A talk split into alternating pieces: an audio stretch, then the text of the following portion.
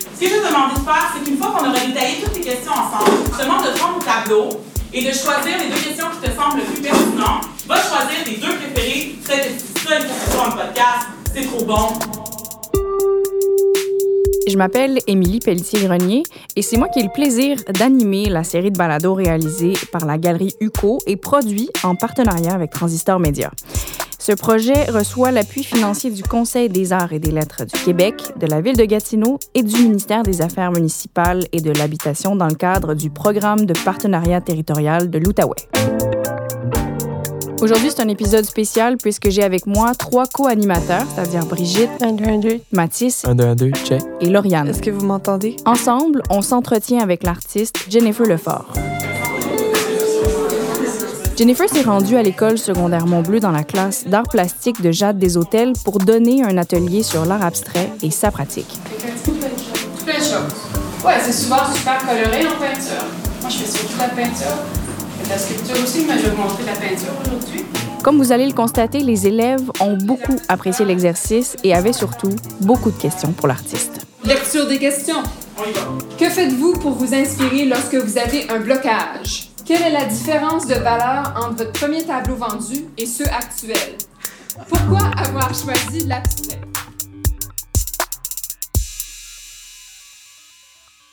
Bonjour Jennifer, sentez-vous la bienvenue à notre merveilleuse école secondaire Montbleu? Pour commencer, on avait quelques questions à propos de votre parcours de vie en tant qu'artiste. Donc, euh, à quel âge avez-vous commencé à peindre ou à dessiner? Hum, J'ai commencé à dessiner ben, depuis toujours, là, comme tout le monde, mais vraiment à, à démontrer un intérêt particulier au primaire. Moi, j'ai gagné mes premiers prix d'artiste au primaire. Qu'est-ce que vous dessiniez à ce moment? Ah, ben, ce que les enfants dessinent, des paysages, euh, des genres de mini BD, des affaires, pas d'allure fantastique un peu. Mhm. Mon père me racontait des histoires, puis euh, un peu pour me faire taire là, avant de me coucher. Puis le projet, c'était que le lendemain matin, parce que ma mère travaillait à partir de la maison, elle était coiffeuse, lui partait euh, enseigner. Fait que j'imagine j'avais même pas l'âge d'école. Le travail, c'était que le lendemain matin, il fallait que je dessine ce qu'il me racontait. Puis il me racontait les affaires complètement surréalistes, pas d'allure, juste pour dire n'importe quoi. Je pense qu'il s'imaginait que j'allais m'occuper longtemps à essayer de faire ce genre de dessin. Fait que finalement, il y avait toutes sortes de dessins, souvent, qui c'était comme des chiens avec des têtes, euh, avec des fleurs, puis des pattes avec des springs. Puis... Fait que c'était plus parce que c'est lui qui me racontait, là. Mais ça, c'est les premières choses que je dessinais, à part les projets d'école dont je me souviens. Qu'est-ce qui vous a convaincu d'aller en art? Qu'est-ce qui m'a convaincu? D'aller en art quand? À l'école ou en Ouais, profession? À, l'école ou décider de faire ça comme dans la vie de tous les jours? J'ai tout fait avant de passer à l'art. Et là, quand j'ai quitté Laval pour Montréal, je pense que j'ai même été à l'université en... C'était quoi? En marketing à l'époque, à UDM, avant d'aller à Concordia pour faire mon bac. Puis même là, ma famille n'était pas convaincue que c'était une bonne idée. fait que ça a été de même pendant longtemps, là. Mais euh, moi, j'aurais décidé bien avant. C'est une décision euh, pas prise comme un coup de tête. Fait que, euh, après longue réflexion, Ben, non, ça n'a jamais été un coup de tête, puis ça a toujours été décidé pour moi, mais je veux dire, du moment que quelqu'un paye tes études quand tu es au cégep, il faut un peu euh, se plier à leur demande. Puis c'est quand j'ai déménagé, j'ai dit, bon, OK, laisse faire. Je fais mes choses, je paye mes cours. J'ai continué en art. Puis, quelle université est-ce que vous avez fréquenté? Euh, en art, j'ai fait mon baccalauréat à Concordia à Montréal. Ensuite, ma maîtrise, j'ai fini par la faire à Toronto. Euh, vous avez dit que votre famille, elle avait mal réagi au fait que vous ayez en or. Oui. Vous, vous êtes senti comment par rapport à ça? Ah, ça, c'est une grosse question. Euh, ben, comme n'importe qui peut se sentir si on a l'impression que personne nous appuie dans ce qu'on fait OK. et que ça vaut pas la peine, malgré d'être bon ou bonne, malgré de gagner des prix, malgré tout, que toujours se faire dire Ouais, mais après, tu vas faire quoi? Ouais, mais après. C'est encore le cas. Ils sont pas encore d'accord avec euh, ce que vous faites? Ils sont d'accord. Mais souvent, on me dit Bon, c'est quand tu vas enseigner à temps plein? C'est quand tu. Mais c'est pas grave, ça dérange pas. Je veux dire, peu importe le nombre de bourses et de prix et de voyages que j'ai fait grâce à mon métier. C'est pas leur. euh, Mes parents, ce sont des immigrants. Ma mère est née en Autriche. Mon père est né en Yougoslavie. Durant la guerre, les deux, un dans un camp de réfugiés. Fait qu'ils sont arrivés à Montréal à 5 et à 13 ans. L'idée d'aller en art, une job incertaine, pas stable, avec énormément de compétition, comme tous les jobs en culture, c'était une idée complètement folle. Parce qu'ils s'inquiètent. Je sais que c'est parce qu'ils s'inquiètent, mais en tout cas, j'ai quand même fait ce que je voulais. Mais est-ce que tu penses que c'est vraiment c'est, c'est, culturellement difficile à accepter comme choix ou reste qu'aujourd'hui, euh, aller en art, c'est pas une voie qu'on, qu'on se dit euh, qui est facile? C'est toujours pas une voie qui est facile. Je pense que non, c'est définitivement pas une voie qui est facile. Et même les gens qui réussissent bien, euh, pour vraiment bien gagner leur vie, doivent être parmi les meilleurs. Il faut être stratégique et puis. Mais il y a plus de jobs maintenant, plus d'emplois, je pense là, qui nous semblent accessibles en culture qu'il y a quoi, cinq ans, certainement dix ans, parce qu'on les voit, parce qu'on peut travailler de chez soi. C'est comme on a accès à d'autres mondes. Il y a une ouverture face à ça, peut-être qu'il n'y avait pas. Mais chez nous, c'est une question de. C'était juste pas un choix intelligent à faire. Puis on le questionne encore, mais c'est correct. J'ai fait ma paix avec ça. Peut-être.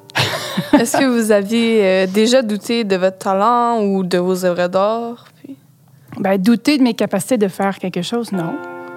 Douter que un travail en particulier est le meilleur, oui.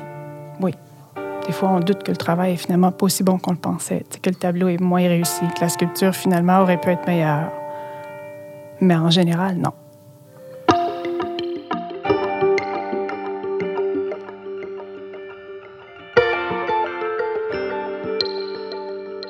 Dans mon travail, il y a des gestes qui se répètent. Il y a des couleurs qui servent souvent. C'est un mélange souvent entre le dessin et le geste et la peinture et les formes. C'est intuitif, c'est pas aléatoire. On avait une couple de questions par rapport euh, à votre pratique personnelle. Fait que pouvez-vous nous la décrire, s'il vous plaît? Le travail que je fais, tu veux Oh, dire? Ouais, fait comme les, euh, les médiums que vous, que, que vous pratiquez, puis des trucs de même. Je dirais que les premières années de ma carrière professionnelle, je travaillais exclusivement en peinture, puis c'est de la peinture abstraite. Euh, maintenant, c'est moitié-moitié entre sculpture, dessin, allant ensemble, là, et peinture. Donc, c'est de la peinture abstraite, colorée, c'est de la sculpture abstraite, également où la couleur prend une place super importante. Là. Euh, ça fait quand même assez longtemps que je fais ça. Puis pourquoi avez-vous choisi l'abstrait? C'est drôle, hein? je pense pas que c'est une question de choix. Euh, c'est. L'abstrait qui est venu à vous, dans le fond? Ah, c'est bien dit, l'abstrait qui est venu à moi. Peut-être. Peut-être. Peut-être que je me sens plus à l'aise de, de laisser la place aux spectateurs, rajouter leur propre euh, contexte à ce que moi j'apporte déjà, avec les titres, avec les couleurs, mais laisser un peu la place aux autres. C'est important de laisser la place aux autres et peut-être que c'est peut-être pour ça que je le choisis. Tu veux dire comme laisser la place euh, à la personne qui reçoit ton œuvre, de la comprendre comme elle veut? Ben, de la comprendre avec les outils puis les indices que je donne. OK. Oui, de, de laisser, euh, je pense que c'est un partage, créer de l'art. Puis, pour moi, je veux dire, je, quand je regarde de l'art, même si c'est figuratif, représentatif, j'apporte mon bagage. tu sais. Et je sais que les gens vont le faire pareil, mais il y a quelque chose pour moi quand, en faisant quelque chose où il y a moins de repères fixes, des repères qui ont déjà, eux, leur bagage, moi, j'aime apporter des idées qui sont dans la couleur. La couleur, c'est lourd. Il y a beaucoup de choses. Euh, lourde et difficile et belle et, et épanouissante dans la couleur. Pareil pour le geste et pour la forme des choses. Puis je pense que ça, ça veut dire que je, fais confiance un peu à ce que les gens peuvent penser par eux-mêmes avec les outils et les indices que je leur donne. Il y a quelque chose, il y a une liberté là-dedans que j'aime pour créer et que j'a- j'aime offrir, en fait, et partager avec le, spectateur. Quand j'ai fini mon bac, il fallait tout ramener les tarabots de 6 pieds puis 8 pieds à la maison. Je me suis rendu compte que j'aimais ça vivre avec. Puis en fait, il y a comme un rapport d'être quasiment emballé par une œuvre où vraiment euh, Submergé. Submergé, oui, c'est un très bon mot. Submergé par une œuvre. Mais en fait, je suis même très attirée envers les œuvres des autres qui sont qui nous emballent. Il y a une œuvre au musée que j'adore. C'est pas une œuvre euh, visuelle tant que c'est sonore. C'est Janet Cardiff, uh, The 40 Part Motet. C'est 40 speakers. Vous pouvez aller le voir au musée des Beaux-Arts à Ottawa. Et c'est une affaire magnifique qu'on fait juste écouter. Mais ça emballe. Il y a quelque chose. En fait, ça, c'est une œuvre qui m'avait marqué. Je l'avais vue quand j'étais au bac, ou je l'avais entendue euh, à Montréal quand j'étais au bac. Fait que je pense que c'est les œuvres qui ont une capacité de nous emballer. Ouais, c'est peut-être pour ça. Avez-vous déjà envisagé de changer de forme d'art, s'en aller de l'abstraction vers autre chose que de l'abstrait? Comme faire du figuratif, mettons. Oui, j'ai déjà pensé. Je pense qu'il y a eu des moments donnés où j'ai fait des choses où euh, j'ai intégré, surtout en sculpture, où j'intègre des objets qui sont nécessairement des choses qu'on reconnaît, mm-hmm. euh, des matériaux qu'on reconnaît et qui ont des, des, des, liens à des affaires précises. Je veux dire, il y a des ballons d'anniversaire, il y a des cheveux synthétiques roses dans un des, derniers, des dernières pièces que j'ai fait. Fait que ça, on a chacun un rapport, un lien fixe. Je veux dire, les cheveux synthétiques, c'est les cheveux synthétiques. C'est pas tout à coup une pouliche ni une roche. Là. Tu sais, c'est définitivement ce que c'est. Euh, mais j'ai un peu la même impression que si je prends le rose dans un tableau, c'est du rose, c'est pas du bleu, c'est quand même quelque chose d'assez fixe. Puis à l'intérieur de tout ça, tu sais, on, on le perçoit d'une façon ou d'une autre. J'ai jamais euh, intégré comme un portrait dans un tableau, par exemple. Ça ne m'interpelle pas. Fait que vous nous avez dit que vous avez travaillé avec plusieurs différentes formes d'art. Avez-vous déjà eu l'idée de faire une création composée genre de plusieurs euh, médiums? Oui, oui, puis j'en fais. Je veux dire, euh, les dernières sculptures, en fait, il y a une série que j'ai faite de trois qui s'appelait Sincère Salutation. Puis euh, c'était en fait comme un, un, peu comme un journal intime ou un passage de temps de l'atelier. Et c'était un pic, comme on peut trouver dans les restaurants, pour mettre les factures. Et c'était les bonnes et les mauvaises pièces qui sont sorties de l'atelier, des matériaux avec lesquels je vis depuis longtemps, et je les ai comme tous empalés sur le pic. Fait qu'il y avait là-dedans et tableaux, et dessins, et sculptures, des bonnes que j'ai exposées ailleurs en entier, qui sont maintenant détruits nécessairement, et des trucs assez terribles, tout empilé, un peu comme le passage de temps. Fait que dans ce cas-là, les matériaux sont mélangés dans une seule pièce. On peut prendre l'inspiration d'un peu tout partout. Avez-vous euh, des d'autres comme est-ce que vous vous inspirez de d'autres artistes? Ou euh, vous prenez vos idées pas mal de n'importe où dans les comme dans votre vie de tous les jours, mettons. Il y a quelqu'un récemment avec qui je parlais, puis on parlait de ce mot euh, inspiration. Mm-hmm. Puis comme des fois c'est bien quétaine se faire dire qui t'inspire? En fait, c'est pas que quelqu'un m'inspire, puis je pense pas que les gens inspirent les autres à faire des choses. Je pense qu'il y a des personnes qui sont inspirantes autour de nous, puis il y a quelque chose qui en dégage. Fait que, par exemple, euh, il y a des artistes que je trouve magnifiques, mais je ne m'inspire pas directement de leur travail. Mais leur façon de travailler et leur travail en général est inspirante.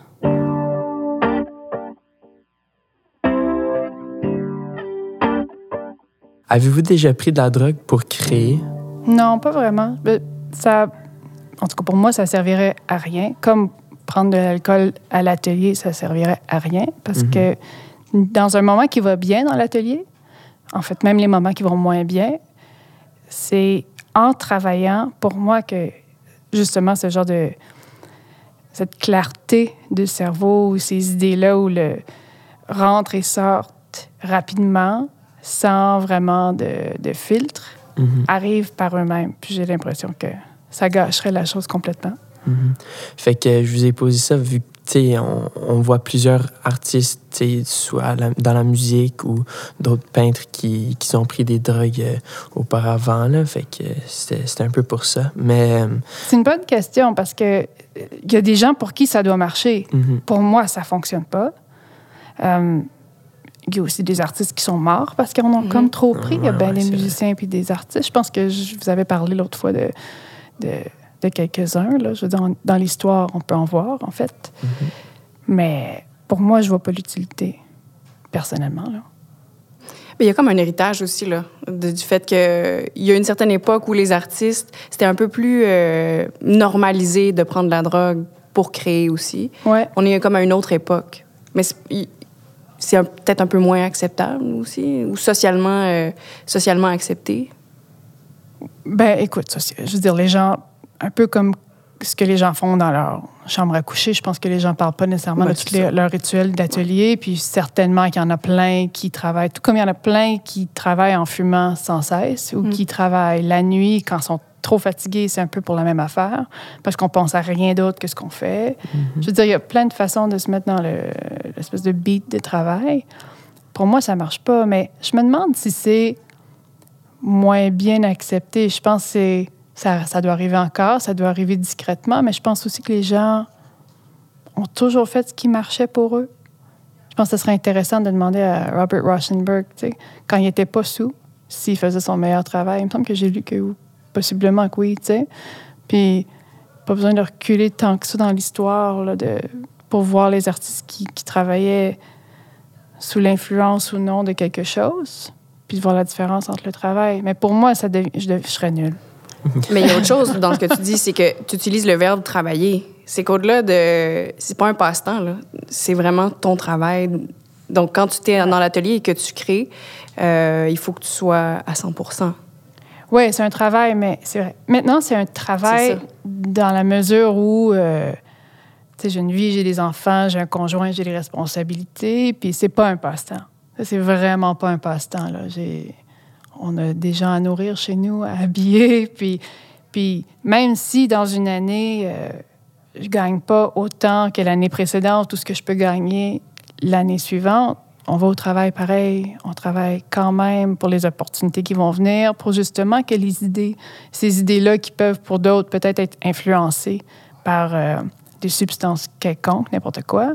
Mais justement, si on arrête de travailler, ça pour moi c'est pire. Les idées arrêtent de couler.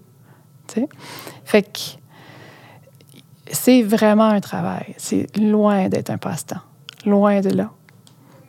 Euh, en classe, vous nous aviez parlé que c'était plus dur pour les femmes de se faire leur place dans le monde de l'art.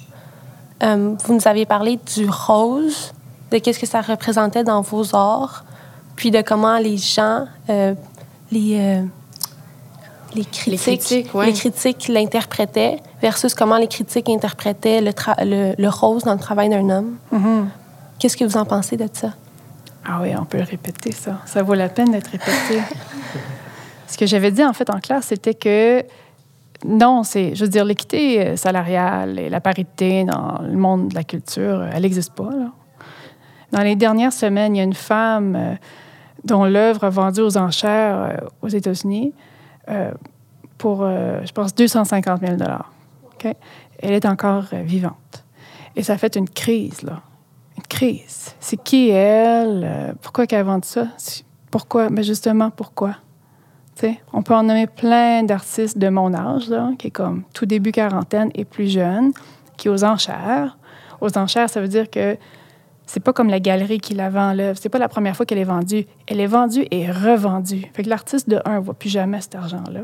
Un peu comme quand on voit Picasso aux enchères. OK, lui est mort, là, mais chaque fois que c'est revendu, c'est plus cher. Mais ça fait des années que les hommes jeunes, là, on parle pas de Picasso, on parle pas de gens qui sont morts, là, que aux enchères, c'est un jeu d'investissement, puis, sais, les prix montent. Mais cette semaine, pour la première fois depuis très longtemps, une jeune femme a vendu une œuvre pour 250 000 aux enchères. Elle, évidemment, ne voit pas une scène, là, mais ça a créé une crise totale. C'est qui, elle? Depuis quand elle vaut ça? Mais ça fait des années que ça se passe pour les gars, puis on dit rien. Fait que c'est pas égal encore, comme dans bien des domaines.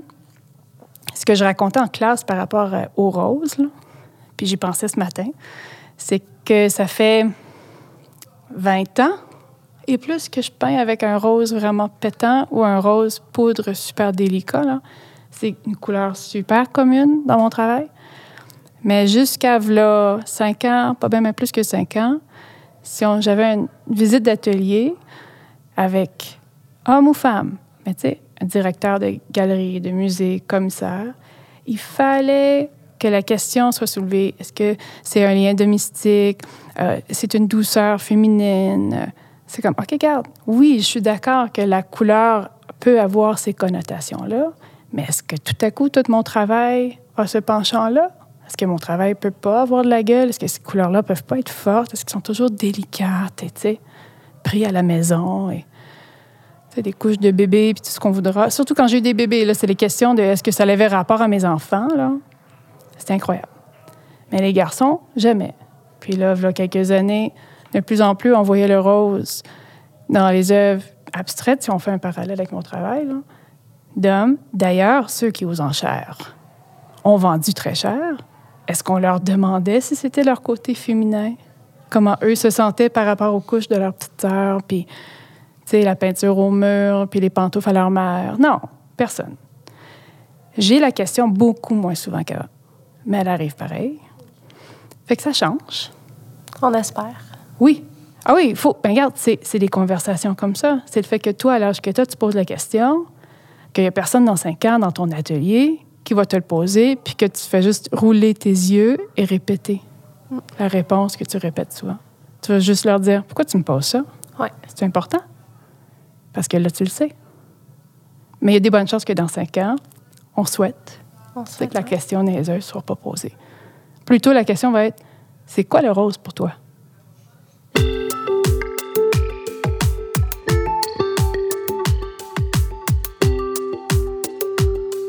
Oui. Vendez-vous vos peintures? Oui. Non, artiste professionnel, je gagne ma vie à faire ça. À faire ça, ce que je C'est la question qui brûle en ce moment. accessoirement. Combien? Pouvez le trouver en ligne. Mais un tableau comme ça, c'est rendu, je sais pas, 12 000 On aimerait en savoir beaucoup sur votre euh, métier d'artiste puis l'argent que vous faites avec ça, dans le fond. C'est quoi vous voulez savoir? Fait que, premièrement, faites-vous assez d'argent avec le métier d'artiste? Assez d'argent pour vivre?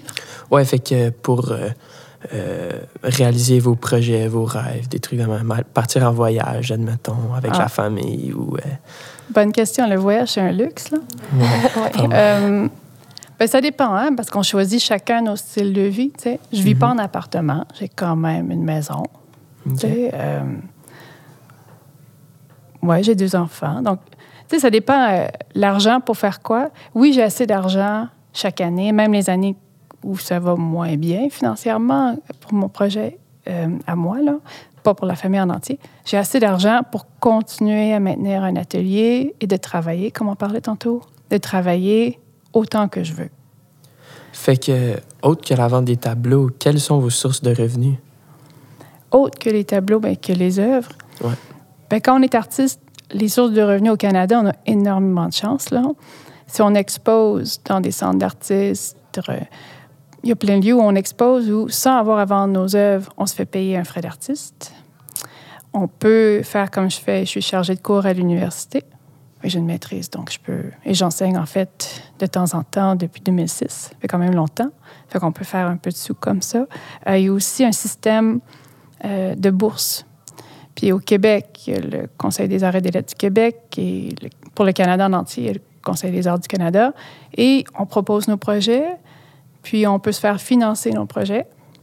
Fait que, euh, il y a ces choses-là qui peuvent aider en plus de vendre les œuvres. Parce que le marché de l'art au Canada, faut pas, euh, faut pas se tromper là. C'est pas les États-Unis, puis c'est pas euh, au même niveau que le monde entier. Là. Fait que c'est autre chose. Mais il y a toutes sortes de moyens. Croyez-vous que le montant que gagne un artiste pour une œuvre est nécessairement lié à son talent? Pas du tout. La réponse la plus courte que j'ai donnée. Pas du tout, Malheureusement. Parce qu'il y en a trop, il y en a trop qui gagnent pas assez finalement. Ah oui, il y a- Aussi. il y, a tellement de gens En qui gagnent pas assez. là. Euh, Il faut se faire voir. Hein? Mhm. Puis, si on retourne puis on parle des collectionneurs, c'est ton ami a collectionné quoi? tu sais? Ah non, il y a toutes sortes de facteurs. Il y a un timing incroyable. Ouais. Comme Fait un que- musicien. Hein? Fait que euh, vous avez dit qu'il ben, faut se faire voir. Comment avez-vous utilisé. Euh, ben, comment avez-vous affiché vos. vos euh, peint- ouais, c'est ça, vos créations au début de, de votre métier? Au début, là, vous étiez Ouais. pas nés. Il n'y avait pas les réseaux sociaux. Il n'y avait absolument pas Non, les réseaux exactement. sociaux qui changent vraiment tout. Là. Mhm. Euh, et en fait, en ce moment, j'ai comme l'impression que depuis quelques années, euh, un changement qui est en train de se produire, où il y a des expos euh, en ligne qui n'ont pas encore compris la bonne formule pour pas que ça soit juste une page web qui est là pendant quelques temps puis qui disparaît, mais j'ai l'impression que ça va se développer. Il y a quelque chose de virtuel dans la distribution de l'art qui va être accepté, je soupçonne, là, dans les années à venir. Fait que quand vous allez être rendu à votre moment, j'ai l'impression qu'il va y avoir plusieurs façons de, de partager votre travail. C'est sûr que les réseaux sociaux, Instagram, etc. Mais euh, ce qui existe encore, c'est que dans sa région, on fait des petits expos, on loue un local qui n'est pas utilisé avec ses amis, puis on fait quelque chose. Ça, ça existe encore, puis on le faisait nous. Tu sais, on louait, on a loué un local au Belgo à Montréal pendant deux semaines. Puis on s'est assis là du matin jusqu'au soir nous-mêmes. Pour, je pense, 250 pièces on avait payé. Puis c'était notre premier show. Dans un building, il y avait vraiment des vraies galeries. Là. Mais des choses comme ça, ça se fait encore. Mhm. Mais c'est qui le public qui achète une toile à 12 000 C'est, ce sont soit des entreprises qui ont des grandes collections, ce sont soit des individus fortunés Mm. qui, qui aiment l'art et qui collectionnent régulièrement. C'est pas quelqu'un qui l'achète pour un cadeau de fête sur un coup de tête. Non, c'est ça. Non, C'est pas dans le bon Noël, là. non. Non, c'est ça. Non. Fait que, est-ce que vous voyez plusieurs euh, collectionneurs qui utilisent euh, les achats de peinture de même comme, euh, comme investissement ou? J'imagine que oui. Euh, sais, ce que je connais des, certains collectionneurs que, que j'ai pu apercevoir au fil des ans, c'est que ça prend vraiment toutes sortes de monde. Il y en a certains que oui, c'est des investissements purs et durs pour une revente aux enchères éventuelles. Moins fréquent au Canada, mais ça existe. Il y en a, c'est vraiment par des coups de cœur et un amour débordant pour l'art. Euh, il y en a d'autres, c'est euh, c'est très spontané, qui collectionnent, mais de façon spontanée et non calculée. Euh, oui, il y en a, d'autres qui. C'est un peu comme pour la, question de tantôt de je travaille avec l'abstraction parce qu'en fait, c'est l'abstraction qui m'a trouvé, quoi. Je pense que les œuvres trouvent les collectionneurs parfois. Il y en a qui sont vraiment juste euh, pris soudainement. Et c'est beau à voir, ça fait du bien. Moi, j'ai envie de vous revirer la question à vous trois. Est-ce que ça vous surprend de... Parce que là, ça vous rendait vraiment curieux. Combien on fait avec une toile, combien ça se vend, tout ça. Est-ce que ça vous surprend qu'on puisse euh, être un artiste puis en vivre comme un travail? Ouais, ben, euh, la dernière fois, tu sais, quand que vous nous avez dit que vous avez vendu une toile pour, je pense, que c'était 12 000 ça m'a vraiment surpris. Puis, euh, good job. Super. Il y a beaucoup de préjugés qui euh, se rapportent au, au fait qu'un artiste, ça, c'est pas capable de faire sa vie, que ça doit faire quelque chose à côté, que c'est juste un passe-temps d'être artiste, dans le fond. Mm. Donc, euh, moi, ça m'a. tu sais, en- Moi, je trouve qu'on devrait moins l'entendre, celle-là, puis qu'on devrait plus. euh, les gens devraient être plus informés sur le métier d'artiste. Tu sais, Il y en a beaucoup qui aiment ça, l'art, au secondaire, puis qu'au cégep, euh, ils s'en vont de ça parce que leurs parents leur donnent l'impression qu'ils ne pourront jamais rien faire de leur vie avec ça. C'est pas une carrière. Mhm. Puis moi, j'ai trouvé ça beau. Qu'est-ce que vous avez dit que tu sais, vous, êtes, vous avez suivi votre cœur. Oh, Oui, je trouvais ça cute. Ben, moi, personnellement, euh, comme Brigitte, je l'ai beaucoup entendu aussi. Mais tu sais, c'est- c'est surtout des métiers comme ça, comme vous avez dit, qui sont incertains. C'est des métiers que, tu sais, c'est vraiment pas tout le monde, je pense, qui pourrait faire ce métier-là. Ben, tout le monde peut le faire, mais il y en a d'autres qui excellent plus que plusieurs. Puis, je pense que ce qui est surtout, ce qui choque, c'est juste de voir qu'il y en a qui se démarquent vraiment plus que les autres. En fait, j'aime beaucoup l'art, personnellement. Puis, euh, d'enfant, je dessine à la maison, je fais beaucoup de choses. Puis, tu sais, mes parents, tu sais, ils m'en ont déjà parlé, ils m'ont déjà dit, mais tu sais, euh, c'est pas nécessairement quelque chose qui est assuré, tu sais, c'est vraiment pas tout le monde qui gagne sa vie. Mais tu sais, quand je regarde ça d'un autre point de vue, je me dis, ben c'est un peu, tu tous les domaines dans lesquels que tu vas aller, par exemple, avocate, c'est pas toutes les avocates qui font vraiment beaucoup d'argent, tu sais. Fait que je me dis que c'est un peu la même chose un peu pour euh, ben, les artistes. Je pense que ça dépend du métier. Tu sais, un médecin de famille, ça tout dépendant lesquels. Il y en a qui vont faire beaucoup moins que le chirurgien full spécialisé qui fait comme 800 000. Je pense que ça dépend plus ben, de ton talent, ça dépend du temps que tu investis, ça dépend de tes idées, puis je pense que ça dépend surtout des personnes, mais je pense que quand une personne veut réaliser, puis elle a les capacités de réaliser, je pense qu'on peut quand même faire un bon montant, mais je pense que, je pense que la société est peut-être pas encore assez développée pour réaliser ben ça, réaliser que tu peux gagner ta vie en faisant ce que tu aimes, puis en faisant des choses que, bah, qui peuvent être jugées, je sais pas, moins, Passe-temps. moins payantes ou moins, il y en a qui, voient ça vraiment comme pas un métier à temps plein, mais je pense que tu pourrais faire de n'importe quoi un métier à temps plein en autant que tu t'investis dedans. Ouais. Trois choses par rapport à ça. De un, il y a tellement moins de gens qui hésitent d'amener leurs enfants à des matchs de hockey cinq fois par semaine avant l'école puis à 6 heures le matin parce qu'ils pensent qu'ils vont tout être dans la Ligue nationale de hockey où les chances sont encore moins fortes que d'être quelqu'un en culture avec une job qui paye. C'est ça, tu diras ça à tes parents.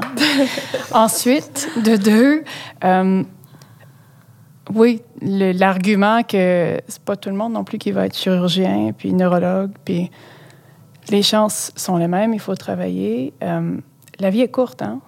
Puis elle arrive une fois, puis peu importe nos croyances, peut-être qu'elle revient éventuellement, là, mais pour l'instant, il n'y a que celle-ci. Puis il y a tellement de gens qui ont de l'anxiété, puis qui sont frustrés, puis qui sont malheureux, puis qui font de l'argent facilement avec des jobs plates. Si on est heureux puis on aime ce qu'on fait, moi j'ai essayé de ne pas faire ce que je fais. Et j'ai eu, quand j'ai vécu à Toronto, j'ai eu à prendre des emplois dans des domaines qui avaient aucun rapport là, parce que parce que je suis intelligente, je sais parler. À Toronto, j'étais bilingue, euh, j'ai une maîtrise, euh, fait que j'ai travaillé en pharmaceutique. C'est pas après huit mois, j'avais envie de me tirer une balle. J'ai travaillé en finance à Toronto aussi. Le salaire, c'était meilleur que les salaires que j'ai faits les premières dix années de ma carrière professionnelle. Mais j'étais malheureuse. Ça servait à rien. Donc, tu sais, on a plus de chances d'avoir une job et d'être heureux en culture que d'être joueur de, de hockey ou neurologue, certains, certains, certains. Puis, l'autre chose, c'est que, en tout cas, vous me donnez de l'espoir parce que je me dis que le problème, c'est que la culture, elle n'est pas appréciée. Mais une vie, n'importe quelle communauté sans culture, qu'on parle de musique, art visuel, même artisanat, eh, ça serait plate puis ça serait gris en Moses. Et c'est essentiel. Fait que si les gens ont l'argument que c'est pas nécessaire c'est un passe-temps, si ça n'existait pas, essayez d'imaginer c'est quoi. Pas de film, pas de radio, pas de balado, pas de TV, pas de Netflix, pas rien, parce que personne n'a été travaillé en culture. Fait que prends ces arguments-là pour tes parents.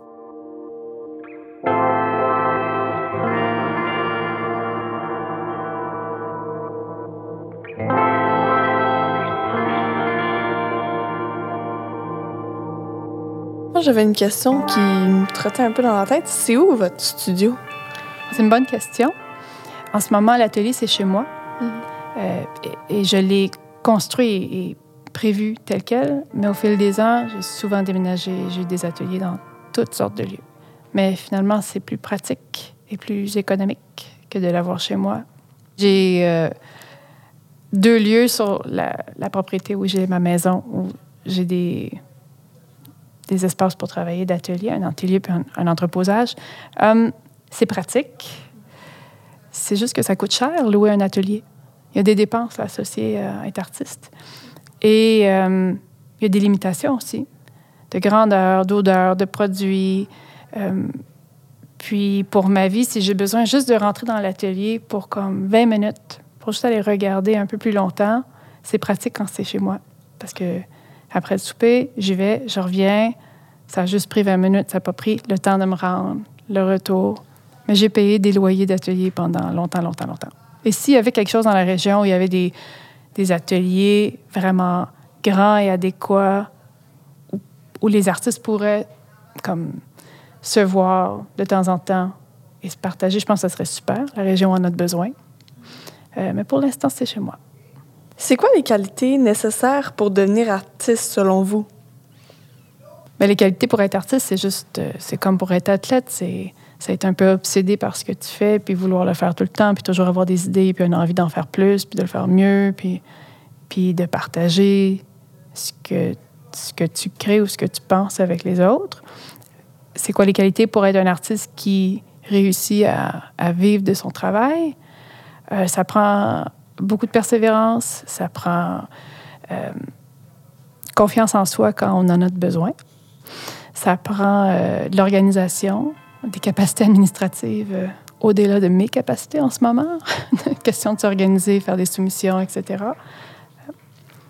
Ça, ça demande, de, comme n'importe qui qui est travailleur autonome, de juste pas oublier qu'au bout de la ligne, là, c'est ta vie.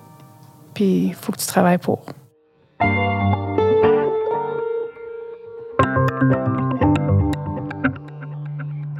Alors, moi, je vais dire euh, un grand merci à Jennifer Lefort, qui est notre artiste interviewée aujourd'hui. Merci Ouais, beaucoup merci d'être d'être venu. Mais merci aussi à vous, hein, mes trois co-animateurs, Mathis, Brigitte et Lauriane. Ben, ça fait plaisir. là. C'était quand même une, une expérience euh, plaisante à vivre. Enrichissante. Ouais, Ouais, c'était très le fun. De vrais professionnels.